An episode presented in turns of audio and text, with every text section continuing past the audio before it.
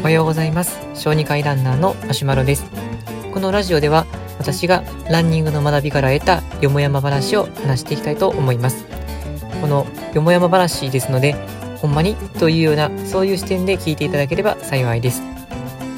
今日のお話はスポーツドリンクのハイポトニックとアイソトニックについてです。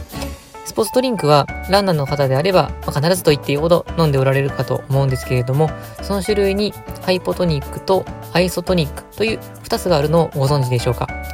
もしかしたら、え聞いたことがある方もあるかもしれませんけれども、ま、これの、まどういう意味なのかどういう使い分けがあるのかについてお話をしていきますまずトニックというところなんですけれどもトニックはちょっと細かいところを抜きにすると、ざっくりとは、ま、濃さと思ってください。ま、トニックは濃さという意味です。で次に、アイソトニックのアイソですけれども、アイソは同じという意味です。つまり、アイソトニックは同じ濃さという意味になります。次に、ハイポトニックのハイポですけれども、ハイポは少ないとか低いという意味があるので、ハイポトニックというのは薄い、つまり小さい濃さ、薄いということになります。で、このあのハイポトニック、アイソトニックなんですけれども、アイソトニック同じ濃さっていうのは、じゃあまあ何と同じ濃さなのかというと、人のま血液と同じ濃さになっていきます。まあ、血液の中にもいろいろ塩分とかたくさん含まれていますけれども、それだとまあ大体同じような濃さになっているものをアイソトニック、それよりも薄いものをハイポトニックというふうに言われています。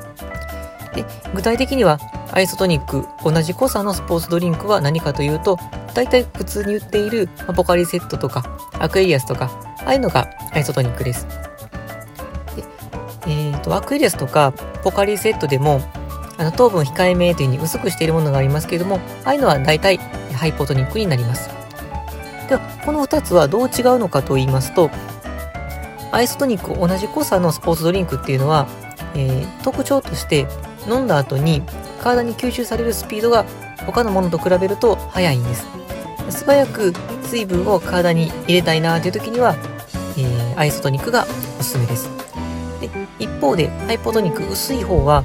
アイソトニックと比べると若干吸収が遅れるんですけれども胃に溜まりにくいという性質があります。飲んだ後胃に溜まらずすぐに腸に流れていくということが分かってますので胃の中にこうタボつきたくないという時に適しています。じゃ実際はどういうふうに使い分けするかというと例えばランニングしている時とか、まあ、直前こういう時にたくさん水分を取ってしまうとお腹の中が、まあ、チャポチャポしてしまって、ま、非常に走りにくくなってしまうと思いますので僕はおすすめしているのは、えー、ランニング中ランニング直前っていうのはハイポトニック。すぐに胃から腸に流れるのをおすすめしています。次にランニングを終わった後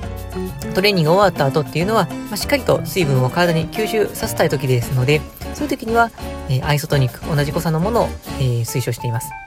だこれは、まあ、濃さといっても甘みが強いのが苦手とか逆に薄いと飲めないっていう人もあったりするので、まあ、最終的には好みになるんですけれどもざっくりとは、えー、運動している時ランニングしている時直前っていうのは、えー、ハイポトニック薄い方。